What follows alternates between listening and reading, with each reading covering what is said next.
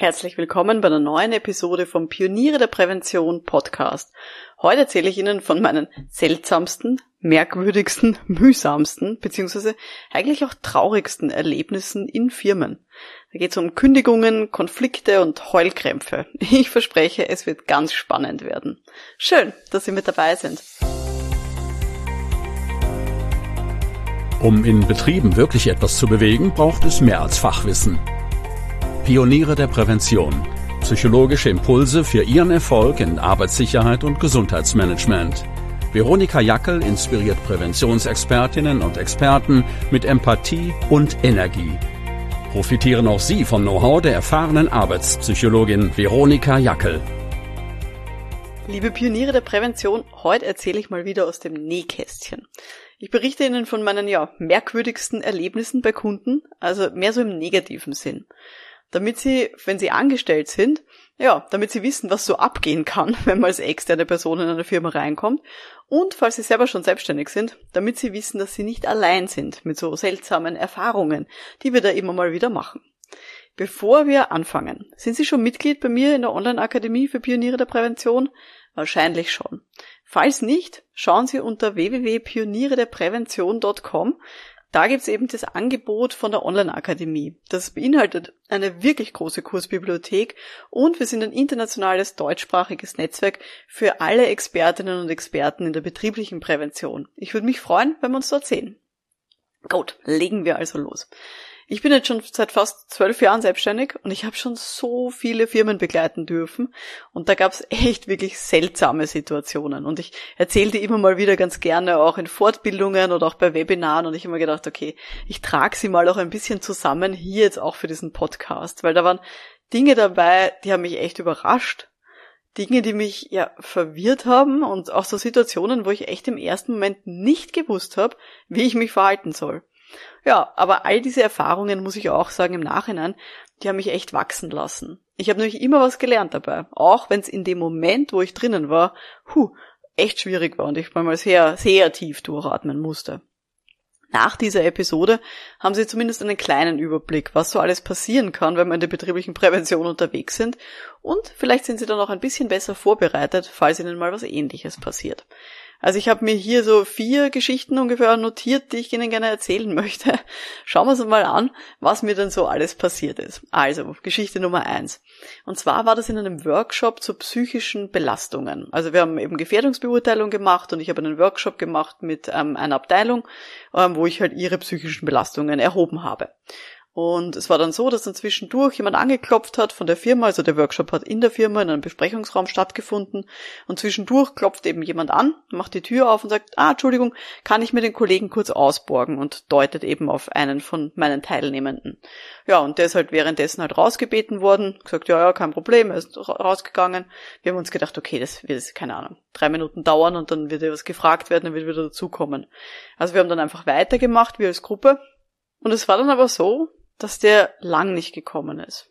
Und ich immer dachte, na ja, okay, der wird dann vielleicht in einem Seminar vielleicht gebeten worden sein oder keine Ahnung, in einer Besprechung, wo er jetzt dazu muss und ja, ist halt so. Nach ungefähr 30 Minuten ist der Mitarbeiter wieder zurückgekommen, heulend. Und er hat gesagt, oh, ich wollte mich nur verabschieden, ich bin gerade gekündigt worden. Bist du fertig? Mir ist das Herz in die Hose gerutscht. Und es war dann echt so, dass dann der Workshop, den habe ich de facto abbrechen müssen. Weil dann eben in der Gruppe, die waren total nett miteinander und waren eben sehr eng, haben dann andere auch zu heulen begonnen und wollten natürlich wissen, was da jetzt los war und wieso der jetzt gekündigt wurde. Und es war für alle irgendwie ein ziemlicher Schock. Ja, und dann meinen Workshop zu psychischen Belastungen, also so in dem Format, das ich geplant hatte, war dann nicht mehr zu denken ja, den Workshop habe ich dann so versucht, irgendwie halbwegs schneller abzuschließen und mein endgültiges Ziel war dann hier, dass die Leute diese Situation jetzt gerade verarbeiten können. Also ich habe dann einfach geswitcht inhaltlich, wir haben die Zeit, die uns zur Verfügung gestanden ist, ver verwendet, um einfach die aktuelle Situation zu besprechen und dass er eben auch erzählen kann, was er möchte ähm, und dass die anderen eben auch hier das ja verarbeiten können, dass da gerade ein Kollege aus für sie heiterem Himmel heraus gerade gekündigt und freigestellt wurde. Also das war so eine Geschichte da, ja, das hätte ich nie erwartet, dass das während einem meiner äh, Workshops passiert. Und das war auch, ja, eine sehr, eine sehr krasse Geschichte, wie ich fand. zweite Geschichte, die ich gerne erzählen möchte, auch etwas, was ich wirklich, ja, was mich sehr tief bewegt hat. Ähm, und zwar war es auch heraus aus so einer Gefährdungsbeurteilung psychischer Belastungen, eine große Organisation. Ähm, und da gab es dann eben Ergebnisse, ähm, die, sage ich mal, wie sage ich das höflich, ein bisschen kritisch waren gegenüber einer Führungskraft, gegenüber ähm, einer, einer Führungskraft. Und es war dann so, dass es dann auch Einzelgespräche gab mit den Mitarbeiterinnen aus dieser Firma, ähm, um da nochmal tiefer einzutauchen in diese Ergebnisse von der ähm, von dem ersten Schritt. Der erste Schritt war eine Online-Befragung. Ähm, und dann sind wir eben tiefer eingetaucht, nochmal mit Einzelgesprächen, also ich mit den Mitarbeiterinnen aus der Abteilung. Und das Ergebnis meines, meines Erkenntnisprozesses war letztendlich, die Führungskraft Kraft mobbt die Mitarbeiterinnen von der Abteilung. Und es war sehr klar und sie haben sehr viele Beispiele eben auch erzählt und auch über die letzten Jahre, wie sich das so entwickelt hat. Und es war eben eine sehr, sehr unangenehme Situation für die Mitarbeiterinnen. Das ist etwas, was in Ansätzen der Firma und dem Betriebsrat dort auch schon bekannt war. Aber eben mit den Interviews und mit den Ergebnissen, die ich hatte, war das halt dann sehr, sehr deutlich. Ich habe dann auch mit der Geschäftsführung gesprochen über diesen Mitarbeiter, äh, über die Führungskraft. Ähm, und die Geschäftsführung hat mir dann auch klar gesagt, sie wollen eigentlich diese Führungskraft behalten, weil die Führungskraft unglaubliches äh, Fachwissen auch mitbringt und sie können sich eigentlich nicht leisten, diese Führungskraft zu verlieren mit dem ganzen Wissen. Also hat die Geschäftsführung dann vorgeschlagen, sie wollen dieser Führungskraft Einzelcoachings zahlen, um auch diese Ergebnisse jetzt aufzuarbeiten, die da am Tisch sind und mit der Führungskraft gemeinsam auch Maßnahmen zu entwickeln, wie sich das hier diese Situation auch verbessern kann. War ein bisschen eine verzwickte Situation, ähm, haben wir dann aber in die Wege geleitet, ähm, unter gewissen Bedingungen. Die Führungskraft selber die war am Anfang sehr ablehnend mir gegenüber. Ich habe dann eben auch diese Einzelgespräche mit ihr geführt ähm, und da habe ich dann immer wieder sowas gehört wie, ja, die Mitarbeiter übernehmen ja selber gar keine Verantwortung und wie soll ich denn mit deren Problemen umgehen, wenn ich nicht mal weiß, welche Probleme die haben ähm, und ja, hat immer das ein bisschen sehr von sich geschoben. Ich habe dann in diesen Einzelgesprächen, in diesen Einzelcoachings sehr viel auch ihre Wahrnehmung, also die von der Führungskraft eben abgefragt und auch ihre Ansichten zur Situation und habe dann immer wieder auch zurückgespiegelt, wie die Wahrnehmung von den Beschäftigten ist von der Situation. Und es war ganz klar, dass hier Selbst- und Fremdwahrnehmung gefühlt diametral entgegengesetzt sind, also komplett anders. 180 Grad, die einen sehen schwarz und die anderen und sie sieht's weiß. Und wir hatten eben einige Sitzungen, so Einzelcoachings, und es war dann tatsächlich so, dass diese Führungskraft in einem der Coachings dann eben auch wirklich, also zusammengebrochen ist. Ja, sie hat dann viel geheult ähm, und hat dann eben auch selber aufgebracht, wie unwohl sie sich selber in der Arbeit fühlt, dass sie ein bisschen so diese Sandwich-Position hat zwischen Geschäftsführung und den MitarbeiterInnen von ihrem Team, dass sie auch das Gefühl hat, sie hat überhaupt keine Möglichkeit, Dinge zu verändern. Sie hat zu mir auch gesagt, ja, es kommen sich immer wieder auch Mitarbeiter zu ihr ausweinen ähm, und sagen ihr dann Sachen, ähm, die für sie nicht passen als Beschäftigte, aber sie das Gefühl hat, sie kann das nicht ändern als Führungskraft und ihr sind die Hände gebunden.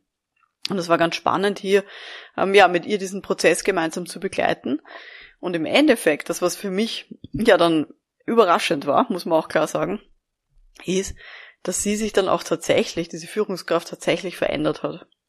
Und das weiß ich deshalb, weil eine Mitarbeiterin ähm, oder eigentlich ein kleineres Team ähm, von MitarbeiterInnen mir dann nach ein paar Monaten, wie ich die dann zufällig getroffen habe im Haus, mir dann auch gesagt hat, ja, wir wissen jetzt gar nicht, was da so gewesen ist, auch in diesen Gesprächen. Ich glaube, sie haben ja mit ihr dann ein bisschen darüber geredet, Zitat von den Mitarbeiterinnen. Ähm, aber die Chefin verhält sich jetzt viel rücksichtsvoller und die schreit auch nicht mehr so rum. Also die hat sich komplett geändert. Und das war für mich total spannend eben zu, zu hören, dass vor allem diese Rückspiegelung zwischen Selbst- und Fremdwahrnehmung, dass das etwas war, was hier wirklich, ja, so grundlegende Konflikte dann auch auflösen konnte.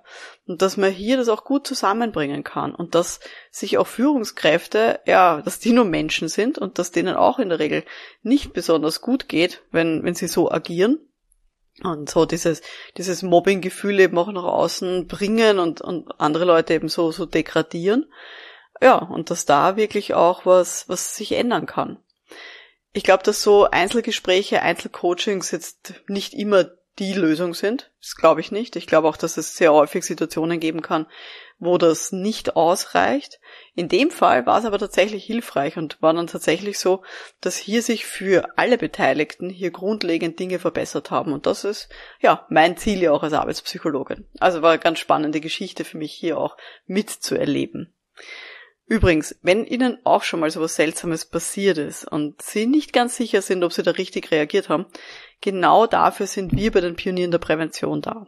Da sind wir eben wirklich ein Netzwerk mit lauter Beraterinnen und Beratern aus der betrieblichen Prävention und da haben wir auch einen monatlichen Stammtisch, wo man sich ganz vertraulich austauschen kann. Da gibt's keine Aufzeichnung und da reden wir wirklich mal Tacheles darüber, wie man hier gut vorgehen kann, wenn man zum Beispiel in so einer Situation ist.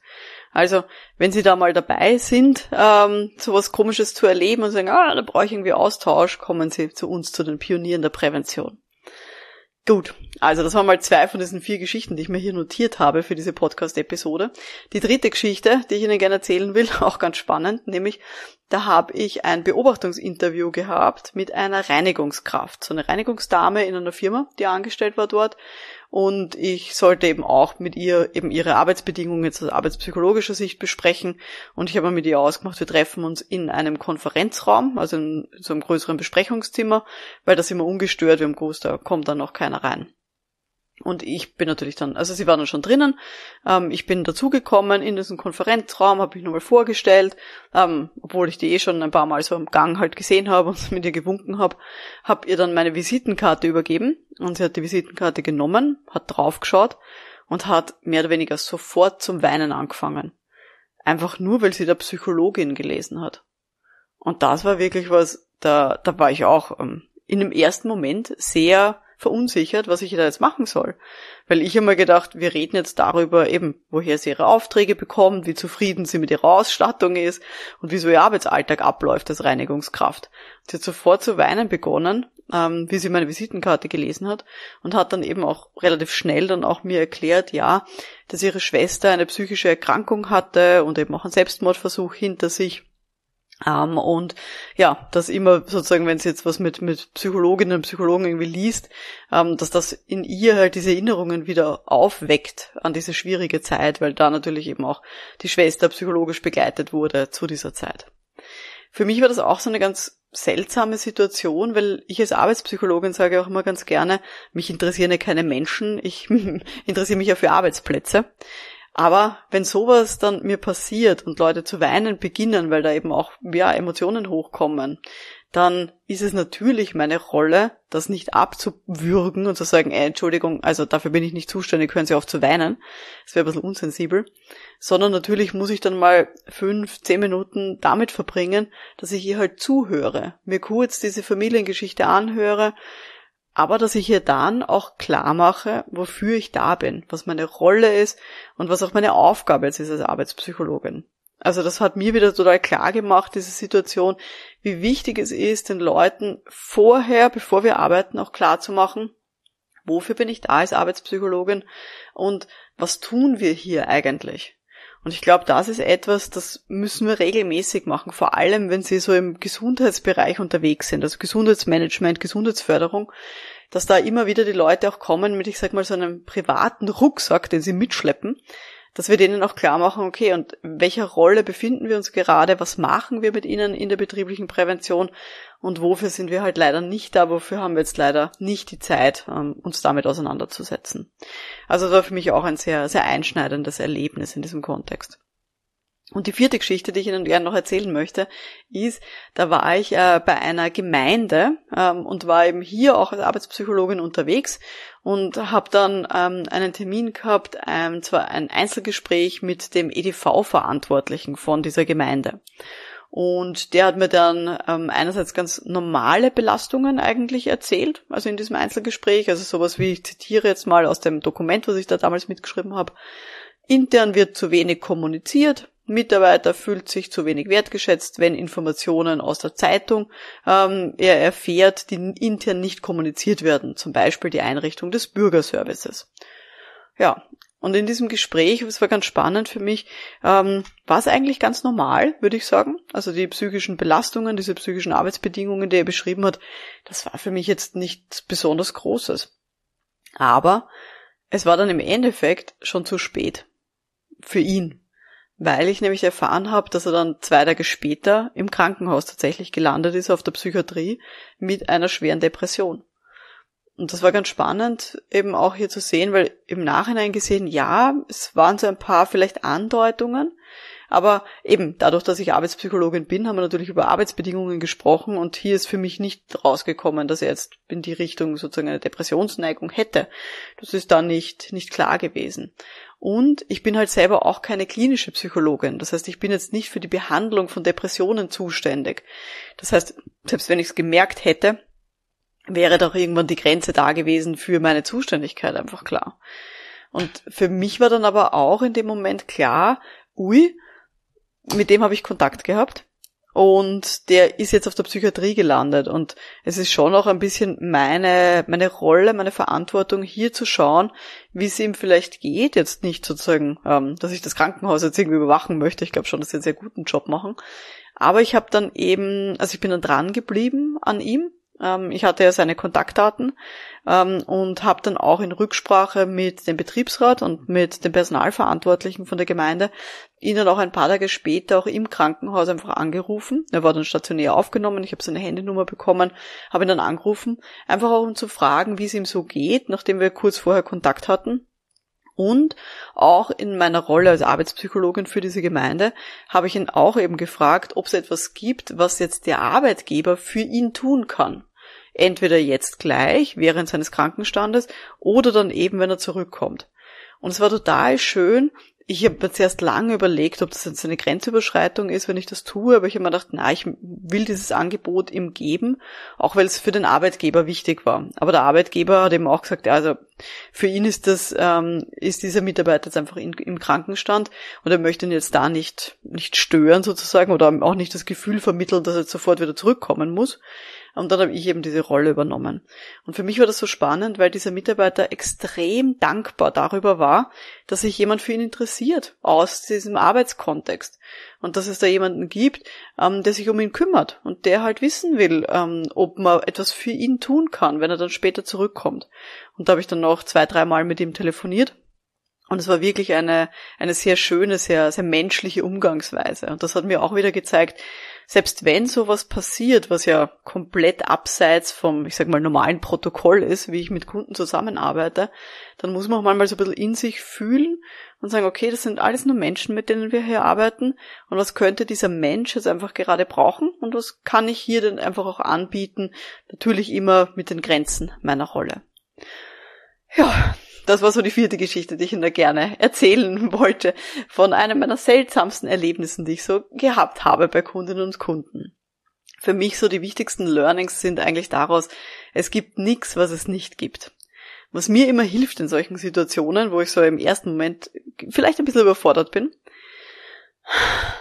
durchatmen, schweigen, vielleicht eine Pause machen, wenn es gerade ein Workshop ist, und dann aber auch die Verantwortung manchmal zurückspiegeln an die Person, mit der ich gerade spreche. Und dann diese Workshop-Gruppe oder diese Person auch fragen, was hilft Ihnen jetzt denn am meisten? Was könnte man denn jetzt hier tun?